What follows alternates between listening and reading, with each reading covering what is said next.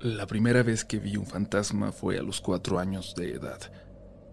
Era en la casa de una tía durante una fiesta. Creo que yo era el último niño despierto. Y de repente, entre los silencios que había cada que acababa una canción, escuchaba una voz, como de una niña a mis espaldas. Estábamos en círculo en un patio enorme y detrás de mí lo único que había eran varias columnas de árboles frutales. En algún momento decidí voltear y poner atención. Entre los árboles, asomada, nos observaba una niña. Su cara era completamente blanca, de una palidez sobrenatural, y vi cómo corrió, pero sin mover los pies para colocarse detrás de un árbol que estaba apenas a tres metros de nosotros. De ahí, se siguió asomando. También fue esa noche cuando descubrí que no todos podemos verlos. Me hubiera gustado que esa fuera la única historia de fantasmas que tendría para contar a partir de entonces, pero no fue así. La que debo contarles es una historia que cambió mi vida, la de todos los que tuvieron la desgracia de haber estado cerca de su epicentro. Nos cambió a todos. Nos mató a todos, de una forma o de otra.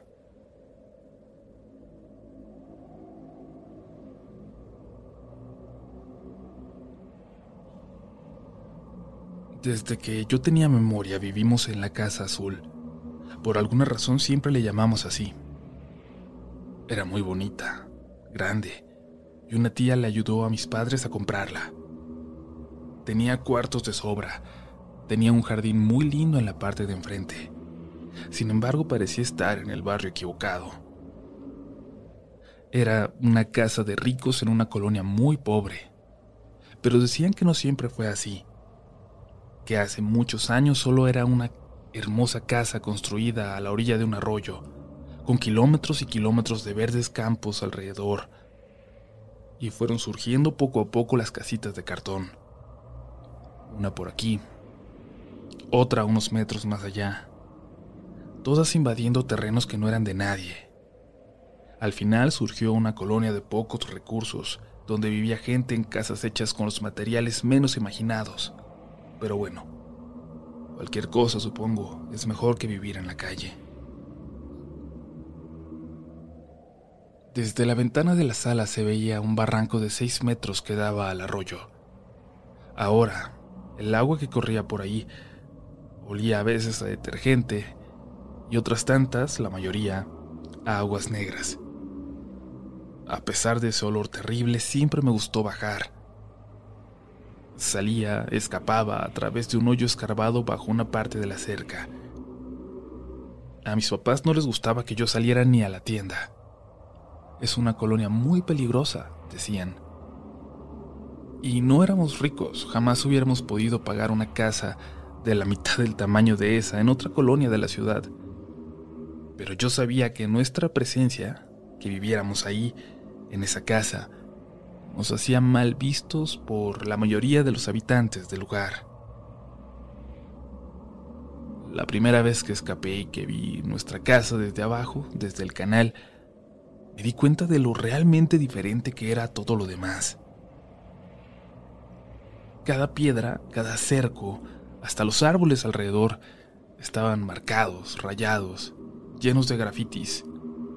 Sin embargo, la barda de nuestra casa permanecía intacta, limpia, ni un solo rayón. Yo no entendía ese respeto ya que por el lado del arroyo no había forma de que mi papá o cualquiera en la casa se diera cuenta de que alguien estaba ahí rayándola. Pero bueno, escaparme por ahí se me empezó a hacer una adicción. Salir a jugar con los niños de las casas vecinas.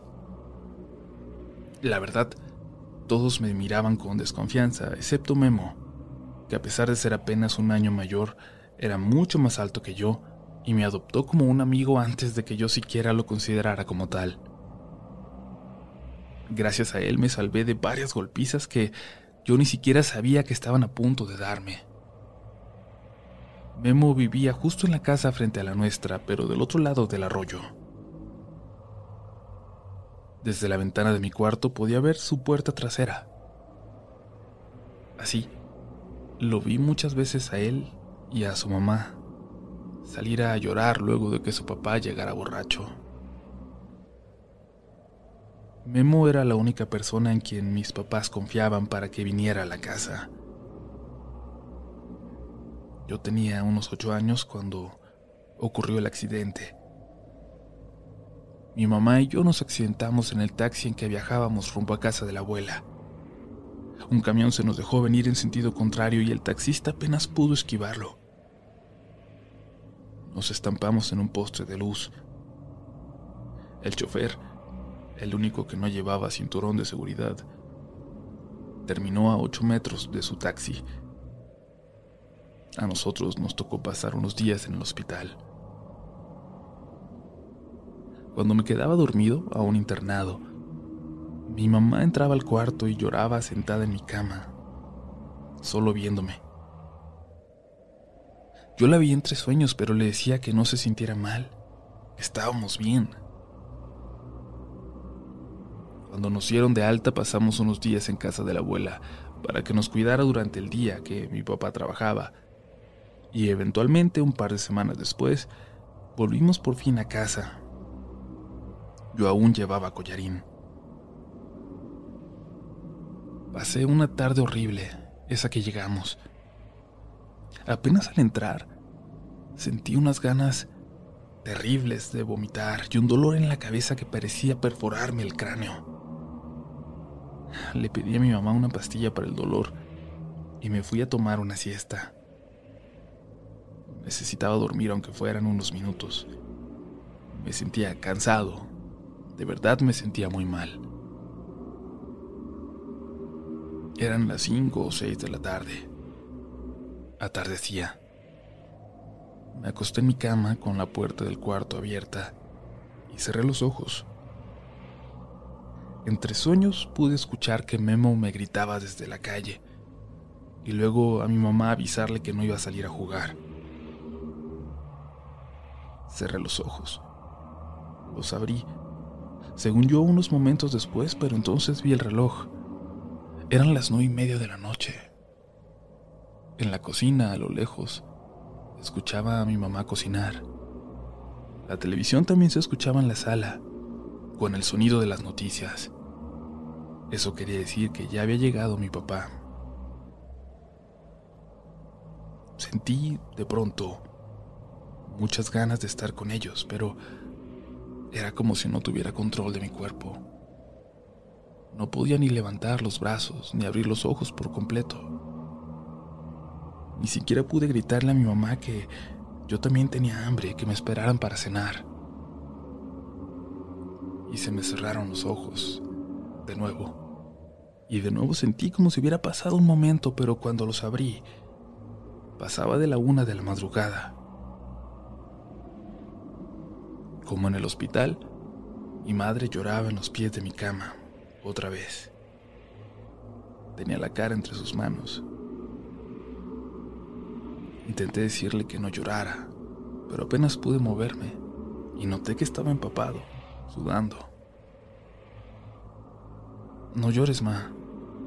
Estamos bien. Me levanté con las piernas temblorosas. Las tenía prácticamente dormidas ya saben, de esas veces cuando hasta te duele pisar. Aún así me logré parar hasta la ventana para abrirla. Moría de calor. Vi que la luz de la casa de Memo estaba encendida. Espero que esté bien, pensé. Atravesé el cuarto para buscar mi pijama en el ropero, pero me detuve para tocarle el hombro a mi madre. Todo va a estar bien. Le dije. Pero cuando la toqué, noté que su hombro era huesudo, pero de una forma horrenda, como si hubiera tocado su hueso apenas cubierto por algo de piel, apenas cubierto por el camisón. Su pelo estaba enmarañado, su camisón muy sucio. Me di cuenta de que esa mujer que lloraba con la cabeza entre sus manos, sentada en mi cama, era mi mamá. En dos o tres saltos llegué hasta el cuarto de mis papás. Entré corriendo y me lancé en su cama pidiéndoles ayuda. Se levantaron a calmarme. Mi papá fue a mi habitación y todo estaba en orden. Mi mamá me dijo que me quedara esa noche ahí con ellos. Yo me preocupaba porque todavía no sentía mis piernas, pero eventualmente pude dormir.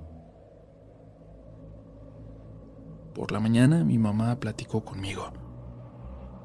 Era muy extraño, pero ella también había visto a una mujer en la casa la tarde anterior. Me dijo que la casa parecía estar haciendo ruidos, como si crujiera, como si se moviera constantemente, y entonces lo noté yo también. Era sutil, pero sí, lo escuchaba desde el día anterior y nunca antes había pasado. También el sonido del agua corriendo en el arroyo de atrás parecía estar ahora permanentemente presente, cercano. Mi mamá le atribuía todo esto al accidente, a una sensibilidad que habría despertado en nosotros, pero no sabíamos cómo funcionaba ni cuánto tiempo duraría. Me prometió hablar con una tía que sabía mucho de esas cosas a la mañana siguiente cuando yo regresara a la escuela. Y así lo hizo. Y recuerdo muy bien que ese día cuando llegué me recibió en casa con una sonrisa y chuletas de cerdo, mi comida favorita. Mira la foto que está en el mueble, detrás de ti, me dijo mientras me servía. En la foto está una mujer de pelo blanco, muy largo, chaparrita, con una cara sumamente amigable detrás de todas esas arrugas. ¿Qué tiene? Le pregunté. ¿Esa es la mujer que viste anoche? Me dijo. Miré la foto con un poco más de cuidado y el pelo podría ser similar, sí, pero no quería haberle visto la cara por ningún motivo, así que no podía comprobar que lo fuera. No te preocupes más, dijo mi mamá. Es mi abuelita. Yo no la conocí, pero dice mi tía que ahora es mi ángel, que seguramente está aquí para cuidarnos por el accidente. No es un ángel, mamá. Es un fantasma, le respondí. Me hizo un gesto de decepción y me dijo que entonces yo ya no la miraría. Le ofrecí una disculpa y me abrazó, y de la nada, mirándose al techo, hacia los vacíos en la casa, mi mamá dijo en voz alta, Sabemos que estás aquí, tita, y eres bienvenida. Nos pone muy contentos tenerte con nosotros. A mí me dio un poco de escalofrío escuchar eso. A mi mamá hablando con un fantasma, la mujer que había aparecido en mi cuarto, pero ¿qué más podía hacer? Le di un bocado a mi chuleta cuando una puerta se abrió en el piso de arriba, tornando con esas perillas viejas que había por toda la casa y rechinó abriéndose poco a poco. Mi mamá sonrió y caminó hacia las escaleras. Y entonces subió. Luego le escuché decir algo allá arriba, algo que no logré entender. Gracias al cielo, mi papá llegó en ese momento porque yo ya estaba muy intranquilo, pero no le quise contar nada cuando salí a recibirlo y a ayudarle con su maletín. Mi mamá tampoco le dijo nada. Bajó y le sirvió de comer, alegrándose porque había podido llegar temprano a casa para comer juntos. Ese día algo, algo cambió en mi mamá. Comenzó a hablar por los rincones, en las habitaciones vacías, y se hizo cada vez más una costumbre el que me despertara un llanto en las madrugadas en mi habitación a veces me atrevía a abrir los ojos, pero solo por un segundo, para intentar ver dónde estaba sentada esa mujer. A veces apenas alcanzaba a verla en la ventana, otras en la esquina del cuarto. Nunca lo suficiente para verla con claridad. No iba ni quería hacerlo de nuevo. La sensación de su hombro huesudo no había abandonado mis recuerdos y me llenaba de pavor. La situación me confundía, me provocaba un malestar permanente. Recuerdo con precisión ese día que comía en casa de Memo, unos taquitos de frijoles con queso que yo amaba, pero que Memo odiaba porque tenía que comerlos varias veces a la semana. Le platiqué lo que nos ocurría a raíz del accidente, lo que me decía mi mamá. Éramos unos niños, sí, pero Memo era lo suficientemente maduro para no burlarse de mí. Le platiqué de ese fantasma, de este ángel, como lo llamaba mi madre. De la tita, como le decía, que ahora rondaba por los pasillos de la casa. Que estaba siempre presente de reojo, escondida en la oscuridad, y de la que solo sabíamos mi madre y yo porque mi padre ni la había visto ni le habíamos contado nada. Algo me iba a decir Memo, pero su mamá lo interrumpió al comenzar su frase. No entendía a qué se refería, pero noté que se dijeron algo con la mirada, algo de lo que yo no fui partícipe. Terminé de cenar y me despedí. Cuando iba hacia el arroyo, Memo me gritó desde la puerta de su casa, al lado de su mamá. Ven, te vamos a decir algo. Confundido, regresé y la señora me hizo pasar de nuevo sin quitarle los ojos de encima a Memo. Me dijo que nos tenían que contar, porque podía pasar algo malo. Tú ves a una señora en camisón blanco, con su pelo largo, con los ojos negros, con un negro que llena todas sus cuencas. No, no, sé, no le he visto el rostro, les contesté asustado. Mira, me dijo muy seria la mamá de Memo. Por lo que describes, lo que tú ves es una señora que siempre ha estado en esa casa, desde mucho antes de que ustedes vinieran. Por eso nadie se mete con ese lugar. Dicen que hace muchos años dos muchachitos se metieron cuando la casa estaba sola para ver qué podían robarse. Y nunca salieron. A veces, de vez en cuando, podemos ver a esa señora asomada por las ventanas, mirando hacia el arroyo, a nuestras casitas de cartón, como si nos odiara. Un grito proveniente de mi casa rompió mi atención y salí corriendo de la casa de Memo. Casi salté ese pequeño puente con tablas que habían formado para unir ambos extremos del arroyo. Yo tenía miedo de voltear hacia las ventanas de la casa porque sentí que alguien me podía estar observando. Pero entonces levanté la mirada sin poder evitarlo. En efecto, una figura me observaba con enojo desde mi cuarto. Era mi madre. Entré apresurado a casa y pude ver apenas por una fracción de segundo la figura de una mujer que se metía a la cocina pero sin moverse, sin mover sus brazos, sin mover sus pies, flotando, como si estuviera colgada de una soga y solo la estuvieran jalando para esconderla ya. Mi papá estaba en el piso frente a las escaleras. Tenía mucha sangre en la frente y la muñeca rota. Podía ver su hueso casi perforándole la piel.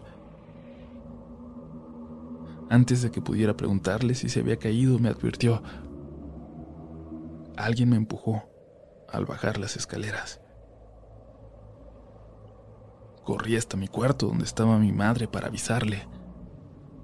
Le reclamé que no hubiera escuchado el grito de mi papá, siendo que yo lo escuché a 50 metros de ahí. llevamos al hospital y mi papá no dejaba de ver a mi mamá con algo de desconfianza. Y digo, era normal que sospechara de ella si él no sabía nada de lo que estaba ocurriendo en esa casa, si estaban los dos solos ahí. Duramos unas horas en el hospital mientras lo atendían. Y en el camino de regreso le conté todo. Como mi mamá no apoyó nada de lo que decía, guardando silencio, ocupada manejando con la tormenta que se había dejado caer, sentí que mi papá no me creyó. Regresamos a casa y yo ya estaba resignado a tener que convivir con lo que la habitara. Mi papá no lo creía y mi mamá estaba convencida de que se trataba de un ángel. Yo sabía que iba a ser difícil, pero no tenía idea de cuánto. Días atrás, de alguna forma, el papá de Memo en un arranque de bondad, de esos que tenía cuando se sentía culpable, le llevó un par de radios de juguete, de walkie-talkies. Memo me dio uno a mí porque era su amigo y además porque eran de juguete y solo tenían unos metros de alcance. Debo decir que casi me había olvidado de ellos hasta una noche, cuando me llamó para decirme que había salido mi mamá, pero por la parte de atrás hacia el arroyo. No lo creí, porque por ahí no hay forma de llegar a ninguna calle hasta cuadras más adelante cuando baja el arroyo y hay una forma de subir a un puente vehicular. Solo estaba yo en casa esa noche, así que tuve que salir para ver qué pasaba con ella, pero ya no la alcancé. No vi nada. Cuando regresaba a la casa noté cómo alguien cerraba rápidamente las cortinas de la ventana de mi habitación. Por eso me senté en la entrada de la casa con miedo de entrar, hasta que llegó mi papá. Le dije lo que había pasado, que no estaba mi mamá, y la buscamos, por horas, por días, por meses. Tiempo después, alguna vez cuando la maldije frente a mis tías por habernos dejado, por no habernos dicho lo que estaba ocurriendo. Una de ellas me regañó y me dijo que yo no tenía idea de lo que ella había tenido que soportar, de lo que ella veía en esa casa. Ellas no tenían idea de que yo también podía ver a la mujer que la habitaba, pero algo me hace pensar que que mi mamá podía ver algo más. Mi papá cambió para bien en ese tiempo. Quizás no podía con la culpa, pero se la pasaba conmigo. Rara vez me dejaba solo. Y sé que eso le afectó en el trabajo, pero la verdad es que yo tampoco quería estar solo ahí. Casi un año después, cerca de las 10 de la noche, como siempre, estaba a punto de acostarme. Cerré las cortinas de mi cuarto y noté a Memo en la puerta trasera de su casa haciéndome señales. Quería que encendiera el walkie-talkie. Fui a buscar el mío que hacía mucho que no encendía y le pregunté qué pasaba, que si todo estaba bien, pensando sobre todo en cómo se ponía su papá. Antes de terminar de preguntarle, escuché la puerta de mi casa abrirse y cerrarse despacio como si hubiera entrado un ladrón. Carnal, tu mamá se acaba de brincar el cerco y se metió a tu patio. Me dijo Memo desde el radio. Lo dejé caer. Salí corriendo del cuarto a buscarla. No tenía miedo. Y cuando mi papá me escuchó gritar, gritar que mi mamá estaba en la casa, la buscó conmigo. Los dos con lágrimas en los ojos. Pero no había nadie. Estábamos solos, solos en la casa otra vez. Solos nosotros y un olor a mar que nunca habíamos notado. Un olor hacía como huele el mar en las mañanas. Fue el día siguiente, en la noche, cuando llegó mi papá, que lo escuché lanzar muchas groserías al entrar y bajé corriendo para ver qué pasaba. Me dijo que cuando entró, estaba una señora en la sala, una viejita sentada en la oscuridad, pero que parecía haber desaparecido cuando encendió la luz. Era la primera vez que mi papá veía algo extraño en esa casa. Sin embargo, la pesadilla apenas comenzaba y de mi mamá nunca volvimos a saber nada.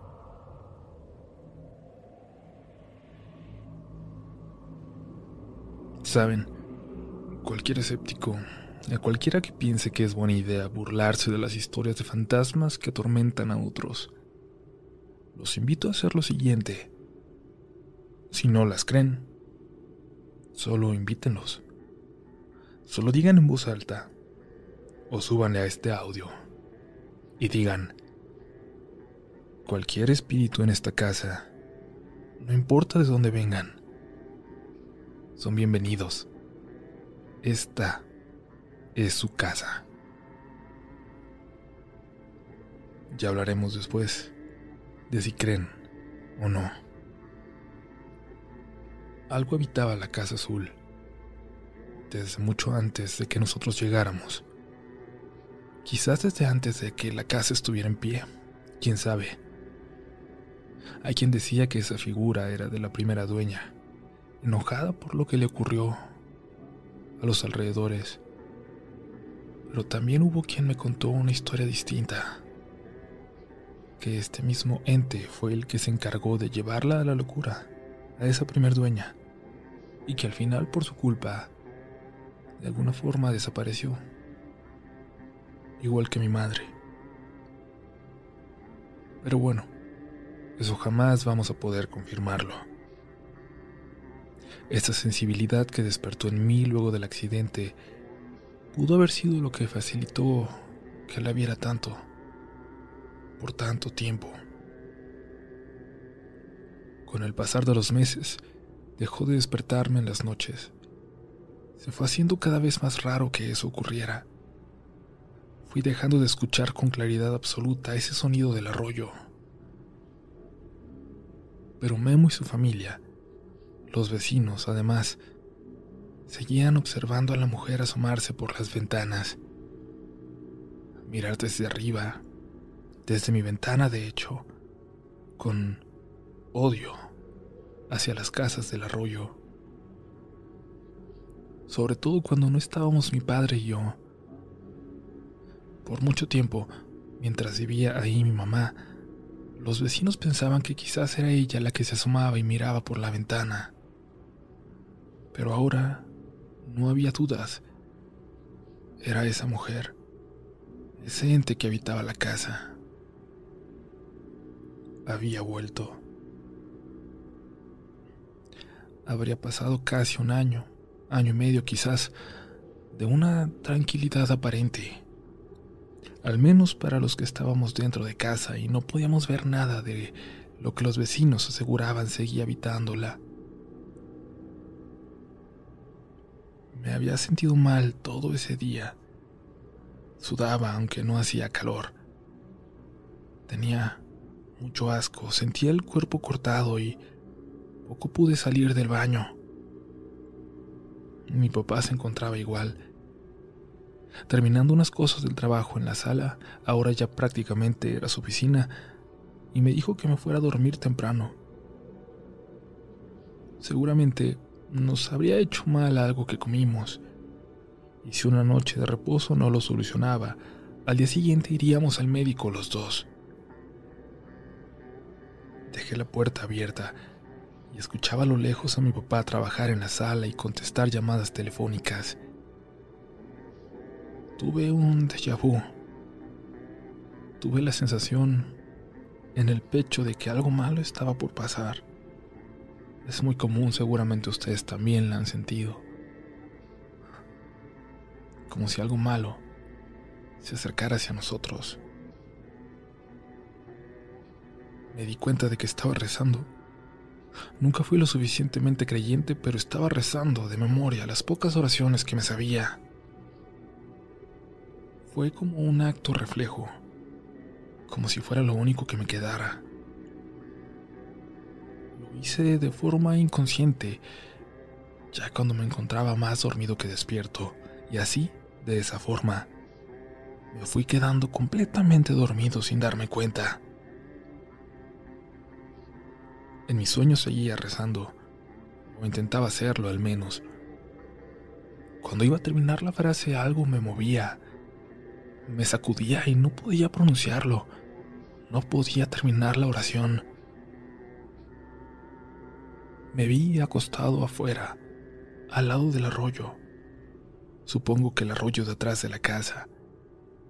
Volví a rezar y algo que no podía ver me sacudía, y entonces por el arroyo vi a una mujer de blanco acercarse, caminando sobre el agua. Intenté rezar y de nuevo no pude. Intenté despertar porque de alguna manera esa mujer en el sueño me provocaba un terror infinito. Vamos, vamos, despierta, me decía a mí mismo. Y es que, a pesar de que sabía que era un sueño, había algo aterrador algo horrible en esa mujer que me hacía pensar que era real. Quise correr y me caí. Sacudí las piernas y por un momento las sentí en la vida real, física. Mi cuerpo también las intentaba mover más allá de mis sueños, pero las tenía como entumidas de nuevo. Sentí que lo lograba, que estaba a punto de moverlas, que estaba a punto de despertarme y abrir los ojos, pero un viento pesado comenzó a soplar en el sueño. Me provocaba escalofríos. Estaba de nuevo completamente dormido. La mujer, en el sueño, ya estaba caminando a unos dos o tres metros de mí. Vamos, es un sueño, nada de esto existe, decía mientras miraba hacia mis piernas. La mujer salió del agua y lentamente caminó hasta ponerse enfrente de mí. No le podía ver la cara, ni cómo estaba vestida. Estaba cubierta toda por un velo blanco casi transparente, pero que parecía tener niebla en él. Se agachó. Se descubrió el rostro y yo me volteé hacia arriba para no vérselo. Luego se acercó a mi pie que de un momento a otro estaba descalzo en el sueño. Sin voltear a verlo, lo sentí húmedo. Luego un movimiento. Esa cosa estaba chupando la planta de mis pies y de alguna manera yo me sentí débil, como si se estuviera alimentando de mí. Luego, como una serpiente. Destrabó su quijada y se metió casi todo mi pie en su boca. Fue terrible. No podía moverme y como pude me atreví y miré hacia mi pie. Intenté sacudirlo. Le grité. Ya sé quién eres. Ya sé quién eres. Le gritaba sin saber por qué y en eso volteó su cara hacia mí. Y en eso todo alrededor se puso claro y pude reconocer mi cuarto. Y es que había abierto mis ojos. Pero entonces alcancé a ver cómo la mujer salía de la habitación, moviéndose como si fuera una nubecilla de niebla. Estaba soñando. Era parálisis del sueño seguro, ¿no? pero aún así le grité a mi papá para que me ayudara porque no me podía mover. Y me di cuenta. Me di cuenta de que mi pie estaba húmedo y lleno de saliva. Mi papá, que ya se había empezado a percatar de las energías que habitaban la casa, buscó ayuda con el sacerdote de la colonia, quien se negó a ayudar, argumentando que esas cosas no existían, que bastaba con rezar y tener la conciencia tranquila. Le dio algo de agua bendita a mi papá y se olvidó de nosotros. Pero mi papá siguió buscando ayuda. Eventualmente terminó con un pastor cristiano que, a pesar de sus creencias más estrictas, aceptó ayudarnos porque dijo él mismo haber vivido experiencias terribles con seres que se aferran a un lugar y se alimentan de nuestros miedos. Hasta mucho tiempo después, años, supe lo que le ocurrió y por qué no volvió a la casa ni volvió a preocuparse por nosotros. Tuvo miedo, mucho miedo. Y es que dijo que la primera vez que oró en nuestra casa toda la tarde, sintió, sintió algo terrible, algo maligno ahí. Una mujer lo seguía donde él se moviera, pero solo podía verla de reojo, su sombra. Nunca se le presentó con claridad. Lo que le aterró más sucedió esa noche, en su casa, a varios kilómetros de distancia de la nuestra, en otra colonia. Escuchó la puerta de la habitación de su hijo abrirse y luego al niño caminando hacia la cocina, probablemente por agua. Pero luego, el pequeño tocó a su puerta y le dijo que había alguien en la sala. Tan solo al asomarse desde la puerta de su habitación, pudo ver a una mujer sentada en la sala, viéndolos, viendo su dirección. Estaba cubierta totalmente por ese velo blanco que hacía que apenas se pudiera descubrir que sonreía. Según él, según el pastor, aunque estar cubierto por una sábana remita a los fantasmas de las caricaturas, a los espectros de las películas antiguas que ahora pueden parecernos sumamente inocentes, representan la maldad. No son espíritus que se han quedado atrapados, son seres que entregaron su alma con tal de permanecer entre nosotros y que pueden ser muy, muy peligrosos con quienes habitan lo que ellos consideran que sigue siendo su espacio. Son esos, según esta teoría, los que pueden provocarte un daño real, un daño físico. Sin embargo, en su momento no lo sabíamos y seguimos habitando la casa, intentando ignorar que convivíamos con un fantasma. Estaba en el último año de primaria cuando ocurrió. La versión oficial es que alguien entró a la casa para robarnos y mi papá se resistió. Yo no lo creo. La mamá de Memo dijo que esa tarde vio a mi padre pasar entre las ventanas de mi casa. Cuando llegué me encontré a mi padre en un charco de sangre, golpeado de una forma brutal. Me da escalofrío recordarlo, recordar lo que sentí porque estaba seguro de que estaba muerto, porque parecía que no respiraba perdió un gran porcentaje de visión en el ojo derecho, perdió casi por completo el oído y nunca, nunca volvió a ser él.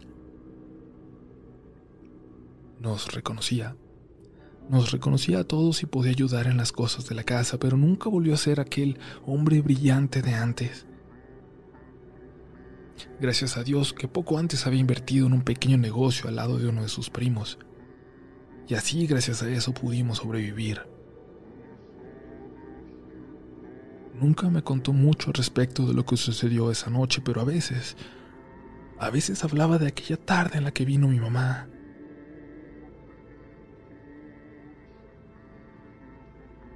Memo y su mamá se volvieron las únicas dos personas que se atrevían a vernos a los ojos. Hasta el señor de la tienda parecía venderme con miedo como si todos estuvieran temerosos de lo que se está apoderando de nuestra casa y de nuestra vida, como si eso fuera una especie de parásito que pudiera pasar hacia ellos con el más mínimo contacto. Mi familia ayudó, sí. No puedo decir que estaba solo porque nunca nos descuidaron, sobre todo mi papá. Pero las noches se volvieron terribles porque permanentemente alguien caminaba por la casa, porque mi papá lloraba por horas hasta quedarse dormido. No había una sola ocasión, una sola, en que yo no saliera del cuarto por la noche sin observar a alguien en la oscuridad. Ahí estaban permanentemente, y cuando prendía la luz ya no veía su silueta, pero podía sentirlos. Podía sentirlos a mi lado, respirándome en la nuca, y creo, y sé, que eso era aún peor. Memo era mi único aliado. Mi padre tenía episodios en los que era un bulto, nada más, en los que se retorcía y hablaba incoherencias. Estoy hablando de que yo tenía unos 12 años y era Memo el que salía al quite. Jamás hubiera logrado sobrevivir sin él. Como cuando era muy pequeñito. A veces, por las mañanas, salía por la parte de atrás y bajaba al arroyo. No me importaba la peste que a veces llevaba el agua, porque solo así, fuera de la casa, pero suficientemente cerca como para escuchar si mi padre me necesitaba, solo así me sentía tranquilo. Mi familia parecía saber lo que ocurría, aunque no lo aceptaran.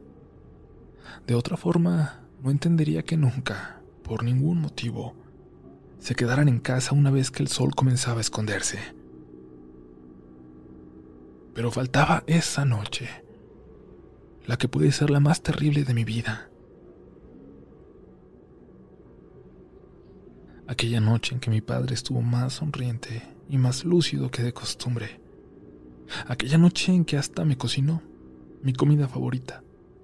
Casi, casi como la hacía mi mamá.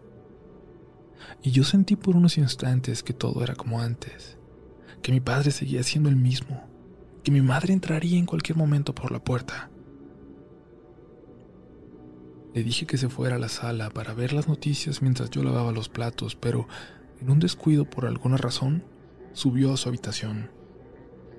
Dejó la tele encendida. La apagué cuando terminé de lavar y subí a mi cuarto a leer. Era un cómic.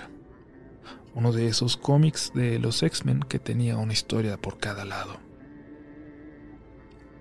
Quizás por eso amo tanto los cómics, las historietas, porque me permitían escapar. Sin embargo, esa vez no fueron suficientes, porque el llanto de mi padre de repente no me dejó prestar más atención. Lo escuchaba llorar y miraba hacia la pared que separaba nuestras habitaciones. No sabía qué hacer.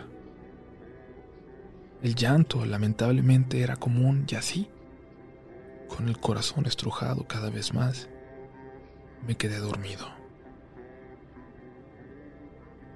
El walkie-talkie sonó de repente. Memo me pedía que le contestara. Tu mamá. Tu mamá está en la ventana del cuarto de tu papá, dijo la voz en el radio y miré entonces hacia esa pared, despertando poco a poco y en mis manos. En mis manos tenía el walkie-talkie y recordé, recordé que tenía años sin cambiarle las baterías, que tenía años sin saber siquiera dónde diablos estaba. Y justo en ese instante, un golpe cimbró la pared y tiró algunas de las cosas que tenía recargadas en ella.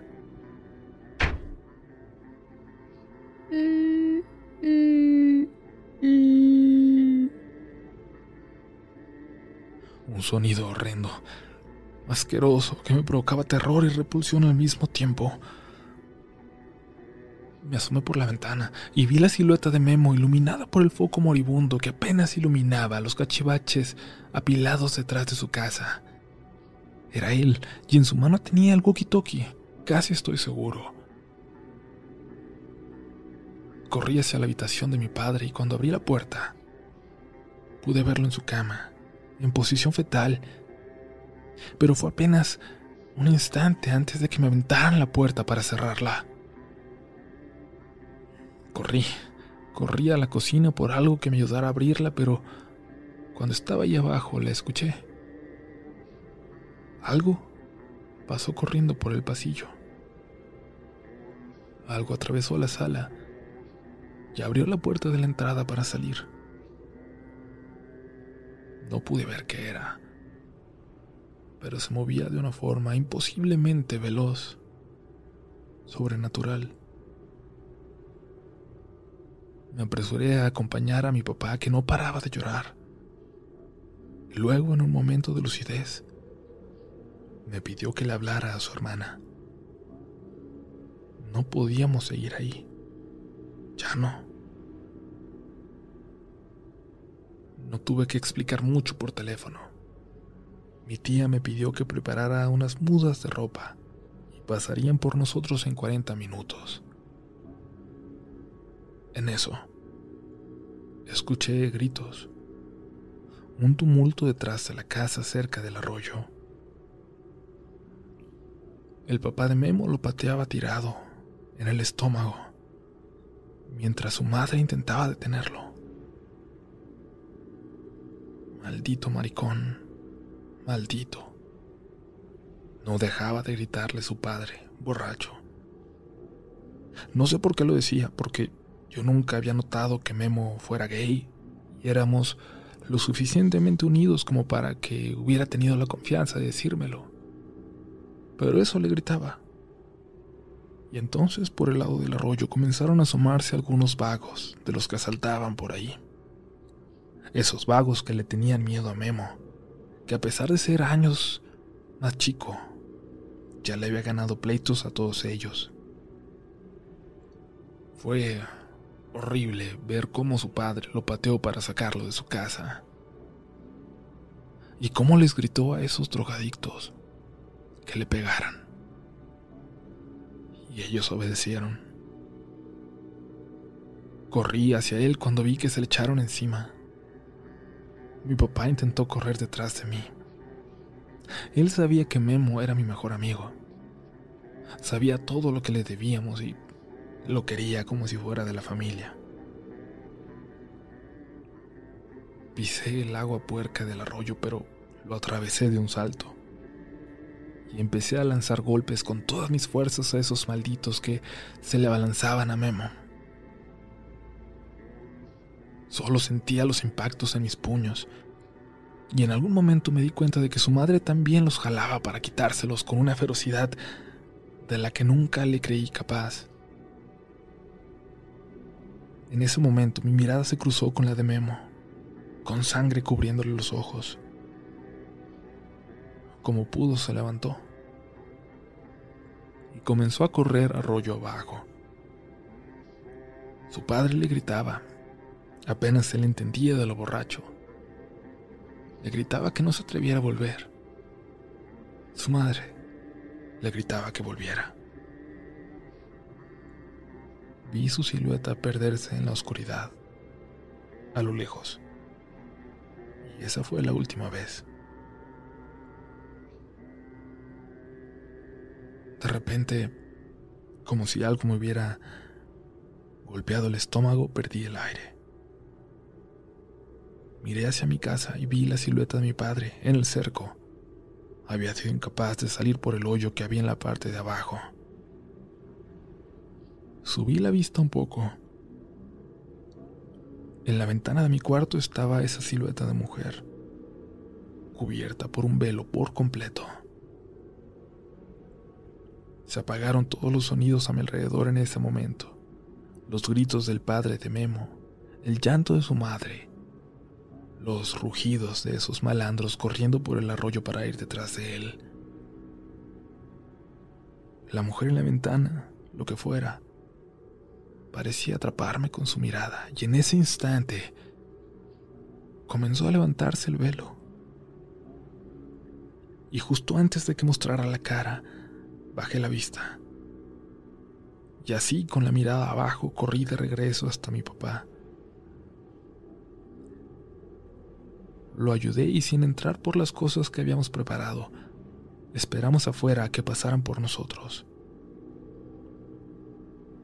Mis tíos al llegar me miraron asustados porque estaba lleno de sangre, la sangre de Memo. Y yo ya no sé a qué fue, a lo que le temí tanto. ¿Qué es lo que iba a ver? ¿Quién iba a ser esa mujer? Iba a ver el rostro de la bisabuela, el de esa desconocida dueña de la casa. Iba a ver el rostro de un demonio o el rostro de mi madre. Pasó mucho tiempo, casi una década, para que me atreviera a poner un pie en esa casa, en esta casa, desde donde escribo. Fue hasta que regresamos a vivir aquí, pero en compañía de mis tíos. Ese día, el de regreso, me asomé de nuevo por la ventana de atrás hacia el arroyo. La casa de Memo ya estaba en ruinas. Solo una pared quedaba en pie.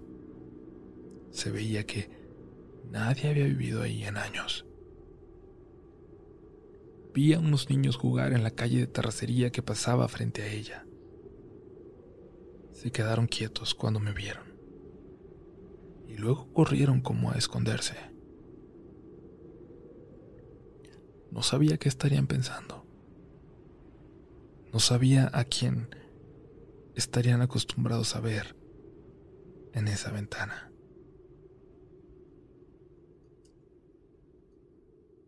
Si te gusta este contenido, no dudes en suscribirte para que estés pendiente de lo nuevo que tenemos cada semana. Síguenos también en Instagram y Twitter, donde nos encontrarás como RDLN Oficial. Y también puedes suscribirte a YouTube, donde tenemos varios relatos nuevos cada semana.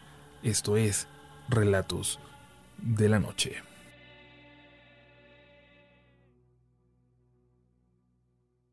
En Sherwin Williams somos tu compa, tu pana, tu socio, pero sobre todo somos tu aliado, con más de 6.000 representantes para atenderte en tu idioma y beneficios para contratistas que encontrarás en aliadopro.com. En Sherwin Williams somos el aliado del PRO.